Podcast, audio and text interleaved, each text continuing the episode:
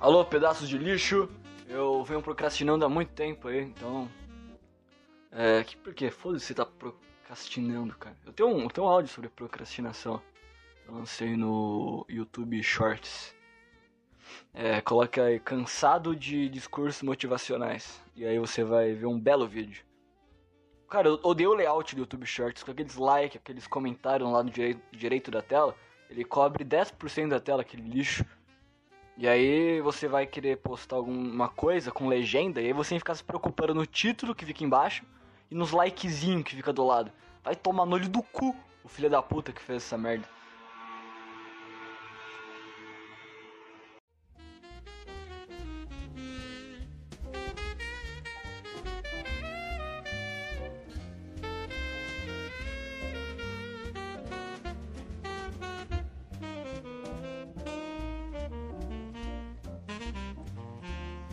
Eu tenho que editar um corte aí pro, pro negócio e não tô conseguindo. Porque a vida é triste. E aí, não é que eu não tô conseguindo, é que eu não tô fazendo. Eu ligo o celular e quero ficar vendo vídeo no YouTube. E aí eu fico vendo um vídeo no YouTube e eu penso, ah, vê uns videozinhos aqui, cara, dá uma relaxada, né, mano? Pô, trabalhei a semana inteira. Quando eu vejo, já passou o meu dia inteiro. E eu fiquei no celular igual um bobalhão. Aí, tipo assim, uh, eu tinha que sair tal hora. Tipo assim, eu tenho que sair às 16. Aí eu penso, ah, vou ficar aqui vendo um videozinho.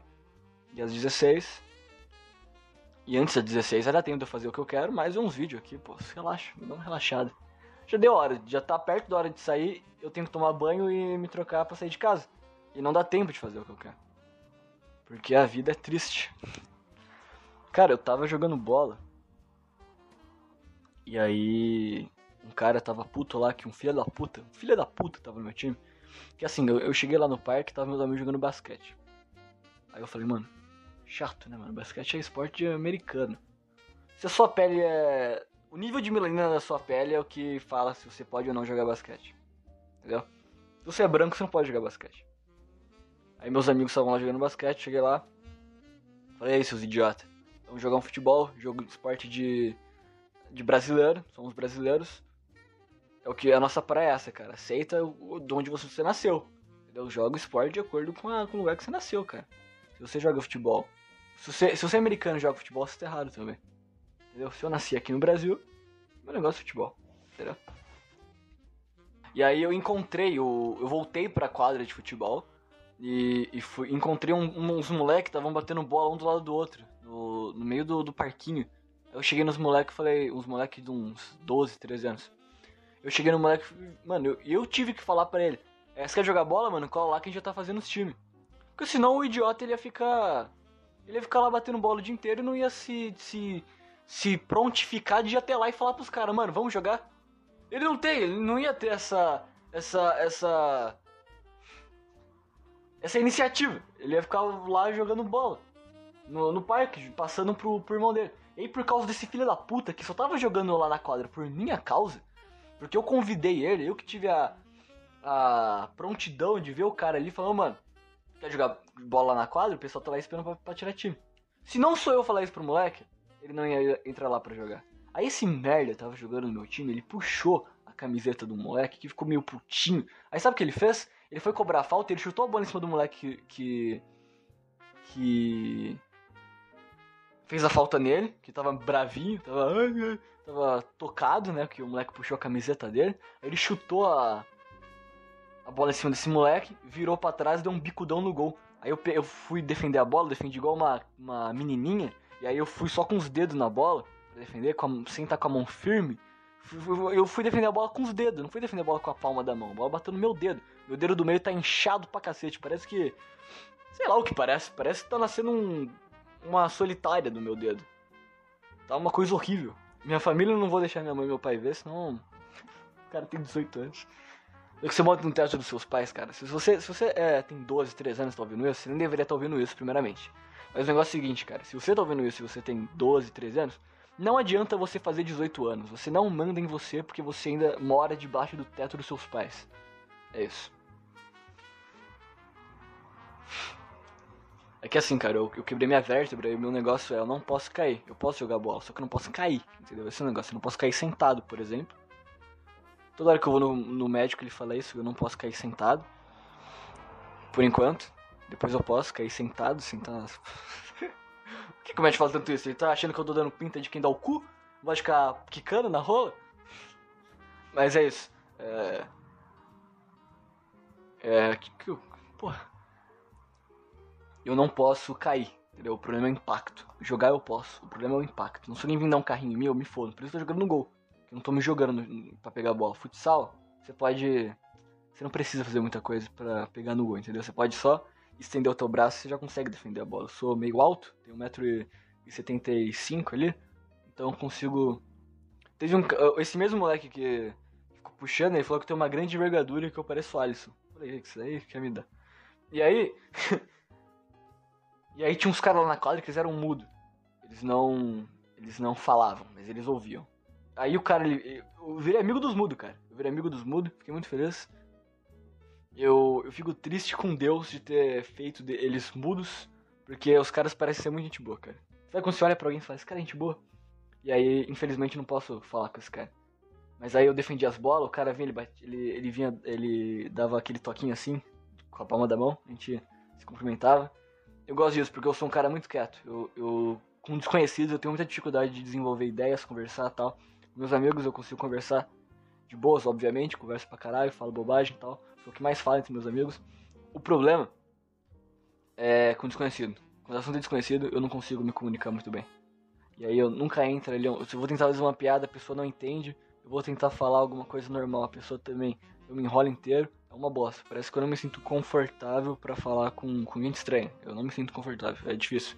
Até eu pegar o timing da pessoa para conversar com ela, até, até eu consegui entender que língua eu falo com a pessoa, que o Brasil é um país muito grande, né?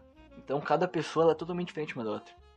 Então você tem aquele grupo de amigos seu ali, o outro, a, as brisas suas já não funcionam com essas pessoas, tem que ser outra. Outra faceta de você tem que tem que entrar no, no palco e o resto das suas personalidades elas saem, elas ficam atrás da cortina olhando. E aí essa outra personalidade sua, ela entra em ação na hora que você tá conhecendo gente nova. Você tem que ver qual parte de você pode se expor ali no palco. É como se as pessoas que você estivesse conhecendo elas estivessem num palco te assistindo. E para você se apresentar para elas, você tem que enviar um, um de você. Uma versão sua pra um palco. Um teatro, sei lá, imagina. E aí fica as outras personalidades todas atrás da cortina só colinho pra fora. E aí a sua personalidade que você acha que aquelas pessoas vão gostar aparece. E aí, com o tempo, vai trocando. Vai entrando outros. E aí, até, até todas estarem no palco de verdade e você poder ser 100% você. Até então, você tem que ficar e aí, como eu sou uma pessoa que tem dificuldade de me comunicar com pessoas que eu não tenho afinidade, é, não de comunicar, mas de é, trocar ideia, né? Comunicar eu consigo. Falar, oi, tudo bem? Sei o quê? pessoal quer jogar? Sei o quê? Aí de boa. Na verdade, fui eu que reuni o pessoal da quadra. Eu tava reunindo os moleques que estavam lá, que eram, tinham uns 13, 14 anos, e os mudos que já eram adultos. Será que os caras iam ficar um puto se eu ouvisse esse podcast e soubesse que eu chamei eles de mudo? Como que eu chamo? Desculpa. Desculpa. Como que eu chamo, cara? Não é na maldade, eu só não sei como te chamar. Mas aí. É, eu já tenho uma dificuldade de me comunicar com pessoas que eu não conheço, trocar ideia e tal. Então quando o relacionamento fica só na, no joinha, no, no gesto e na expressão facial, esse cara ele já consegue entender o que eu tô sentindo só de, de só de olhar na minha cara, um sorriso no meu rosto, depois eu fiz uma defesa, ele olhou para mim, ele deu risada, eu dei risada, eu não preciso falar nada pra ele. É só nós dois rir um pro outro, eu mandar um joinha para ele, pronto, acabou. A gente já teve uma conexão ali, entendeu? Já, já, já teve um. Já, já começou um laço ali. De 5 segundos com outro ser humano. Perfeito! Esse tipo de relação com as pessoas que eu gosto. Você olha pro cara, manda um joinha, dá um sorriso, os dois sim da jogada aconteceu, acabou. Perfeito! Aí eu tava sentado na arquibancada e ele foi perguntar, ele já jogou várias vezes já com aqueles caras lá na quadra, ele foi perguntar para mim quando é que meus amigos iam chegar. E o que que ele fez? Ele escreveu no celular. E aí eu, eu conversei com ele, ele ficou muito grato, tipo assim, ele mandou vários joinhas para mim, depois de, que, de eu ter falado pra eles que meus amigos já estavam chegando, que eles estavam terminando a partida de basquete. Aí eles estão mandando joinha, eu mandei joinha pra ele assim, acabou, cara. Foi a melhor conversa que eu tive na minha vida. Muito melhor do que falar com pessoa que fala e, e que, que, que consegue falar. Muito melhor. Eu precisei só falar pra ele, ó, os caras estão vindo ali. Ele mandou um joia pra mim de 15 segundos, eu mandei outro joia pra ele de 15 segundos quando ele foi voltando lá pra onde estavam os amigos deles, na, na arquibancada. Do outro lado da arquibancada ele tava com os amigos dele lá. Ele foi, ele foi do caminho da minha arquibancada até a arquibancada tava os amigos dele, mandando um joia pra mim, cara. Foi, foi incrível. Eu não precisei falar nada. Foi só ali, ó, no, no feeling. Foi só no, no, na sensação, no, no sentimento. Perfeito, cara. Eu, meu sonho é achar uma. uma... Eu vou, vou arrumar uma namorada muda. é a melhor coisa que tem. Namore uma muda. Eu tava vendo lá, mano, uns moleque lá que, amigo nosso, que começou a namorar, eles não vão mais no futebol porque as namoradas acham ruim. Se a sua namorada for muda, ela não vai poder falar pra você, ó. Ela não vai poder nem argumentar com você de que não é pra você jogar bola. Mas ela nunca vai conseguir questionar você. Tipo assim, porque. Ei, não vai jogar, não vai jogar futebol, fica comigo. Ela nunca vai poder falar isso. É só você jogar bola. Manda um tchauzinho pra ela, vai entender. Você tá indo embora. Acabou, não precisa de mais nada. Você manda um tchauzinho pra ela, ela manda um tchauzinho pra você e você vai embora. Ela, já, ela vai entender no feeling que você já não quer. Ela já vai sentindo na sua expressão facial que você vai fazer uma coisa boa. Você não vai comer uma, uma outra mulher. Você não vai sair com outra mina. Ela já vai entender no seu feeling já pra onde você tá indo. Relações entre pessoas que não se falam. E, e elas só olham pra cara um do outro e, e elas já conseguem sentir o que uma e a outra quer expressar. Isso é perfeito, cara. Você não precisa falar nada. É só você olhar pra cara da pessoa e fazer uma, um gesto com a mão e ela já te entende perfeitamente. É perfeito, cara. É assim que as pessoas devem se conectar na vida real. Elas não devem falar uma sequer palavra. O melhor relacionamento que existe entre pessoas é aquele que ninguém precisa falar nada. Isso é um relacionamento de verdade. Você que namora e mora com a sua namorada, fica um final de semana inteiro sem um, trocar uma palavra com o outro, só olhando um pra cara do outro e, e sentindo o que cada um tá sentindo. Só no, só no ar, só no. Só pegando o que tá no ar, entendeu? E é assim que você vai criar um relacionamento duradouro. Quantos divórcios seriam evitados se as mulheres e, o, o e os caras não se falassem. Milhares. É só o cara não falar nada e ela também não. Eles só ou ficarem olhando um pra cara do outro. Esse é o melhor jeito de se apaixonar por alguém. Às vezes você acha uma pessoa muito foda, você olha pra pessoa e fala, caralho, que pessoa foda. Só de olhar pra pessoa. Só quando você começa a falar com ela, você percebe que ela é uma pessoa de bosta. E leva a vida a sério e gosta de, de política e, e acredita que tem que votar no Lula nas eleições. Aí você descobre, cara, que pessoa chata.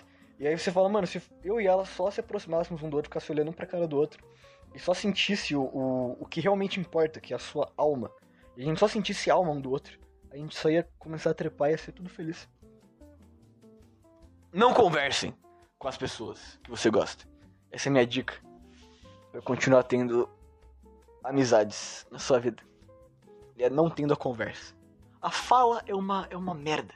Vou fazer um podcast inteiro mudo partir de agora. Esse vai ser o episódio. Só sente o que eu quero expressar. Com o ruído que fica de fundo no meu podcast.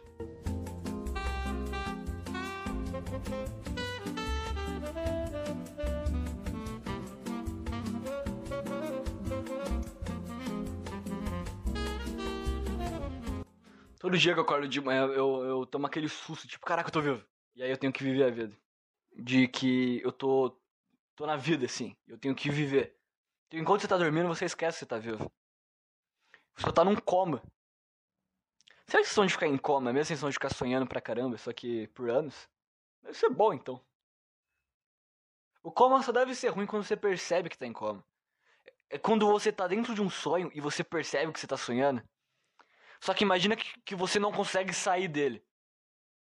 Você vai ficar lá preso para sempre. Quando você tá num sonho, você começa a ter um sonho lúcido, em algum momento dele você fala, cara, eu quero acordar. E aí você vai se forçando para acordar e você finalmente consegue. Imagina quando você tá em coma, você percebe que você tá num sonho e você fala, pô, tô num sonho lúcido, que legal, vou imaginar comendo várias mulheres, vou imaginar voando, vou me imaginar andando a cavalo, vou me imaginar fazendo cambalhota, vou me imaginar no espaço, vou me imaginar batendo numa pessoa que eu odeio, vou me imaginar é, passando a mão na, num leão na, no meio da selva. Eu vou me imaginar agora no escalando o Monte Everest. Você começa a imaginar coisas muito legais. Eu vou me imaginar deitado num campo, no, batendo uma brisa, o vento, as árvores indo de lado para cá. Você olha no lado, tem um, os cavalos correndo e o cachorro fazendo o pastoreio.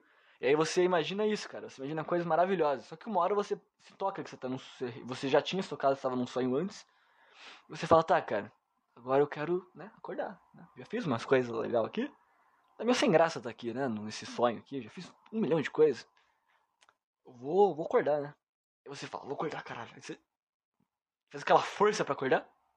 Começa a falar pra sua mente, cara, a gente tem que acordar, porra. A gente tem que acordar, caralho. E aí você percebe que você nunca vai acordar. Deve ser muito ruim. Eu já tive um sonho lúcido que eu percebia que eu tava num sonho, só que o meu subconsciente começava a pregar peças em mim. Eu achava que quando terminasse, tipo assim, ah, eu tô num, eu tô num sonho, beleza, eu quero acordar. Aí eu ia andando até um lugar que era a sala, que na minha cabeça era a sala que eu ia que eu acordava. Eu tava, eu, tava, eu tava consciente que eu tava no sonho. E eu falava, mano, quando o sonho, o sonho acaba, quando eu vou naquela sala ali. Eu entrava na sala, começava a ver uma tela assim, começava várias telas a acenderem. E era como se fosse uma tela de final de jogo, quando você termina um jogo. E aí aparece concluído, vai ver uma barrinha assim de porcentagem. E aí essas telas elas quebravam no meio desse loading para me acordar. E aí eu ia pra um sonho que eu tava no espaço. Só que eu tava num sonho que era tudo em, em gráfico de PlayStation 2. E aí eu ficava, caralho, isso aqui é muito feio, porque é muito legal estar no espaço, no espacial e ver vários planetas. Só que quando tá tudo num gráfico de PlayStation 2, é uma merda. E aí você fala, caralho, mano, eu quero acordar, eu quero acordar, pelo amor de Deus. E eu não conseguia acordar, o meu cérebro ficava me pregando peça. Ele falava, ah, você quer acordar? Então você quer ali. Eu falava, não, caralho, eu quero acordar. E daí ele, ele me enganava que eu ia acordar. E aí quando eu tava muito perto de acordar, ele se. ele se regenerava, assim, virava um novo sonho. E eu ficava perdidão da vida. Eu ficava, cara, pelo amor de Deus, eu quero acordar. Ele ficava me levando cada vez para sonhos piores, em situações mais ruins. E eu ficava implorando pro meu, pra minha própria cabeça para me acordar em algum momento. Então, essa deve ser a sensação do coma. Você implorando para você mesmo para você acordar, só que seu corpo fala, cara, não vai dar pra acordar, você sofreu um acidente de carro, você não vai acordar. É só os caras ligarem a maquininha. Eu acho que eu sou contra o coma. Aqueles coma do, do Schumacher, que ele fica lá só vivendo por máquina. Eu acho que em momentos como esse, Existem comas que a pessoa se recupera. E o médico fala pra família, ó, tem aqui, ó, sei lá, é, 50% de chance da pessoa voltar à vida, tem, tem 60%, tem 70%, tem 30%. Agora, tem umas que o cara fala, é, não tem como, ele, ele vai morrer. É só com um milagre. E a família fala, não, deixa aí. Por 30 anos o cara em coma. Vocês estão maluco? Vocês estão maluco, cara? Tinha uma pessoa em coma por, por, por anos na vida dela. Como que o cara vai voltar à vida depois disso? Imagina se eu acordar de um coma de 10 anos. Eu já não entendo o mundo e, e as coisas ao meu redor. Quando eu, eu, vou dormir, eu acordo no dia seguinte. Eu já não entendo o mundo. Eu já vejo uma notícia na internet e falo, caralho, que porra é essa?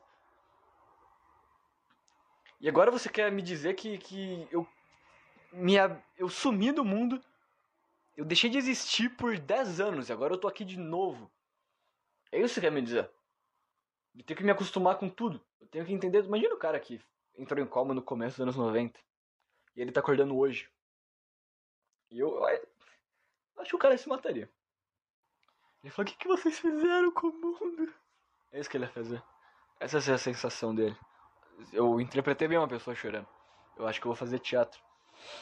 Acho que eu vou fazer uma. Vou fazer um teste pra uma novela da Globo. Olha como que é uma bosta, né? Se um ator foda no Brasil é fazer uma novela na Globo.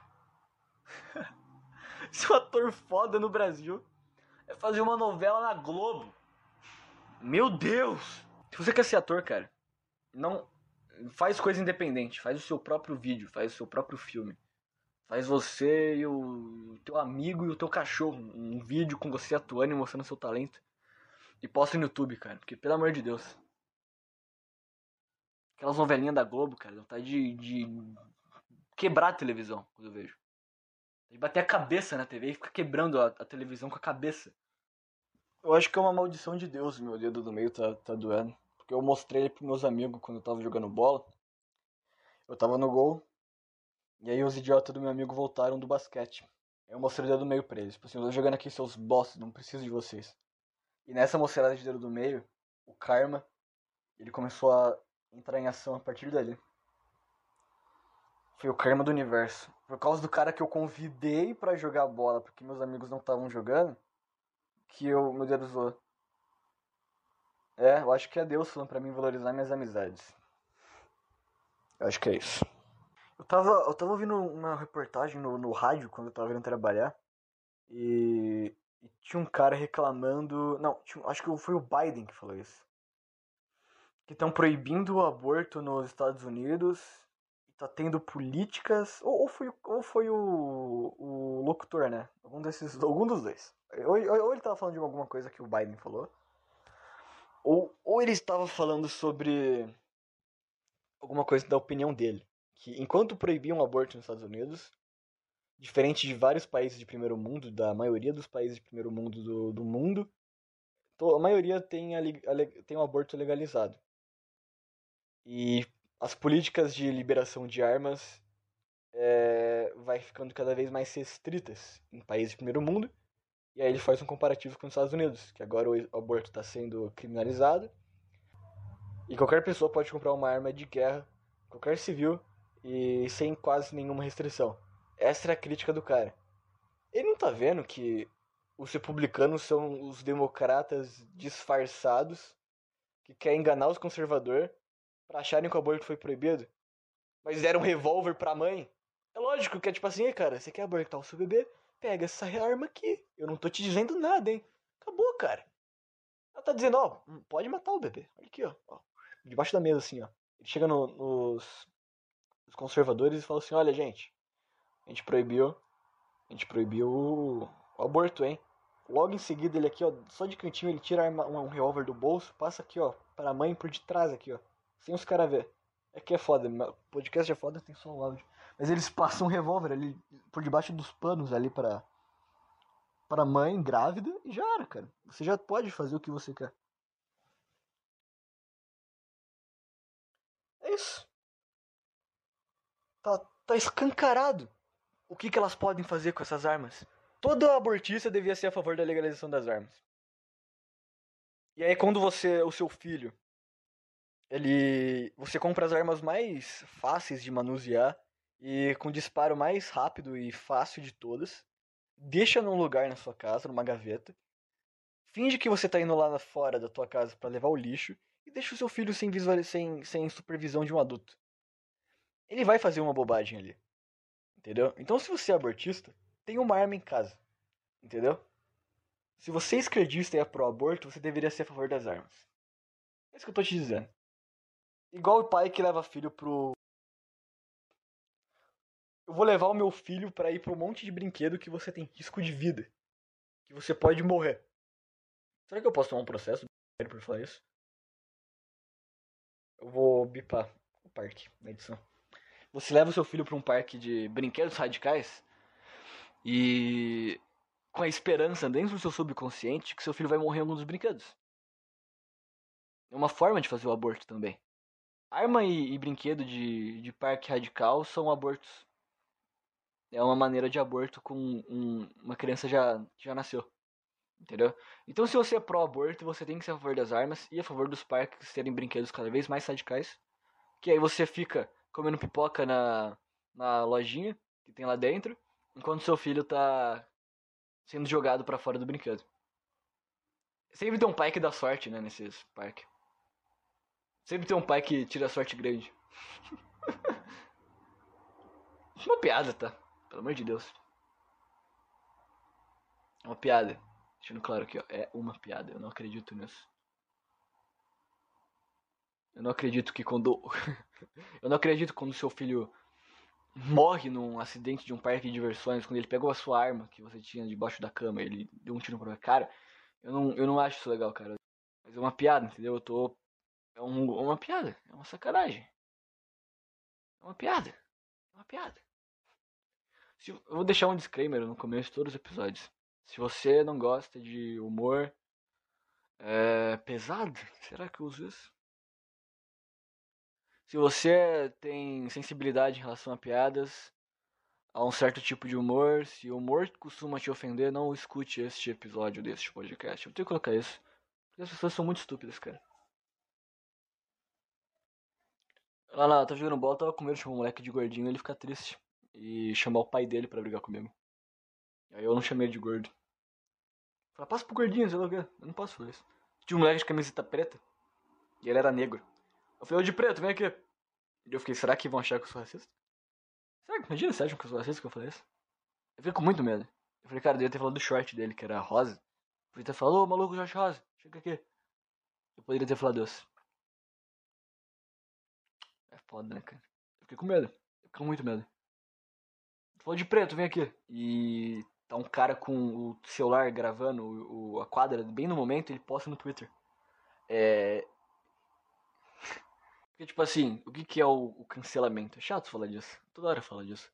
Mas o que é o cancelamento? É um cara que não deveria ter ouvido o que você falou. Que, tipo assim, você nunca num meio social estaria do lado dessa pessoa ou perto dela. E essas pessoas que ouvem algo que elas não deveriam porque agride elas de alguma forma, elas ouvem aquilo que não era para elas ouvir, que não tem, não conversa com, com o mundo delas. Ao invés dela falar, tá, isso aqui não tem nada a ver comigo, isso aqui é uma coisa que eu não gosto, me dá uma sensação ruim de, de ver isso, de ouvir isso, eu vou deixar isso de canto e vou lá fazer outra coisa. Ao invés dessa pessoa fazer isso, o que, que ela faz? Ela se organiza com todas as outras pessoas do mundo que pensam como ela para te banir da existência e da, dos meios sociais tecnológicos, das redes sociais. Ao invés dela só falar, cara, tá, isso aqui não é pra mim. Entendeu? E já era, cara. Já era. Se eu tivesse num shopping, essa pessoa tivesse sentada na mesa do lado e eu falasse alguma coisa que eu falei aqui, o máximo que ela poderia fazer é falar, caralho, que, que escroto. E, e continuar comendo ali a comida dela, pegar, ir embora e a gente nunca mais se vê na vida. Imagina se você tá no shopping, faz uma piada com um amigo seu, todo mundo na mesa ri, e aí um cara que tava do lado se ofende, ele começa a conversar com as pessoas do shopping que também se ofenderiam com o que você falou, e essas pessoas tentassem te tirar do shopping. É isso que acontece no cancelamento.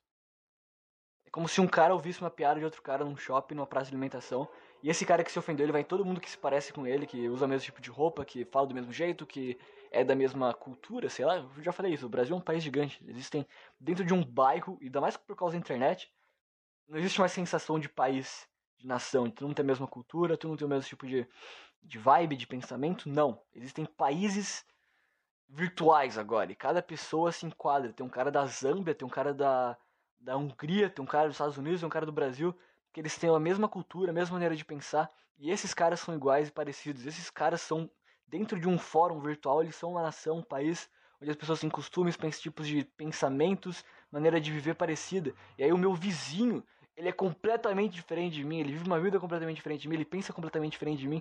A sensação de nação que a gente tinha nos anos 80, nos anos 90, nos anos 70, 50, ela foi morrendo com o tempo, com a com os filmes internacionais, com a internet. Hoje em dia você tem um cara do cancelador do Twitter de cabelo colorido e um cara que gosta de fazer piada com as coisas e com a vida e não se leva muito a sério. Então, você tem esses dois caras no mesmo lugar no mesmo país, no mesmo bairro, no mesmo shopping. Antigamente, nos anos 90, se você fizesse uma piada no shopping, o cara que tá do lado, ele ia rir do que você falou. Porque ele, vocês pensam parecido, vocês têm a mesma criação, a mesma região que vocês nasceram. Vocês são farinha do mesmo saco. Isso é independente de raça ou, ou, ou descendência, ou sei lá, é, classe social, foda-se. As pessoas elas eram muito parecidas.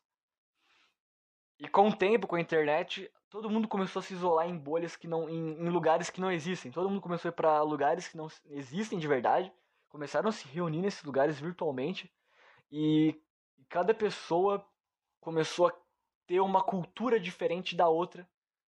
E o teu vizinho não tem mais a mesma cultura que você, mesmo vocês morando na mesma região, frequentando os mesmos lugares. Porque quando você entra na internet, os dois consomem culturas completamente opostas. E aí a sensação de nação com a internet, deixa eu desistir. Essa é minha teoria maluca. É muito legal você terminar alguma coisa que você fala falando, essa é minha teoria maluca. E é isso aí, 34 minutos. Provavelmente eu vou tirar algumas coisas porque eu não tenho confiança própria acho que as coisas que eu falo são estúpidas. E quando eu começo o podcast, normalmente a peteca. Eu não consigo petecar muito a bola, sabe? Como você chegando. Analogia de futebol agora. Sabe quando você tá chegando, chegando no futebol, tenta fazer embaixadinha, você faz duas e a bola cai?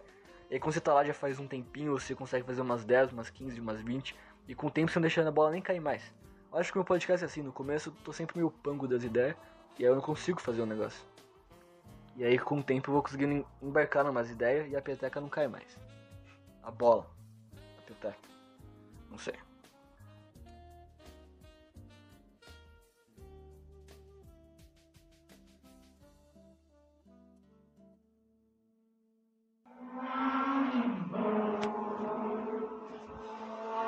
da puta do caralho!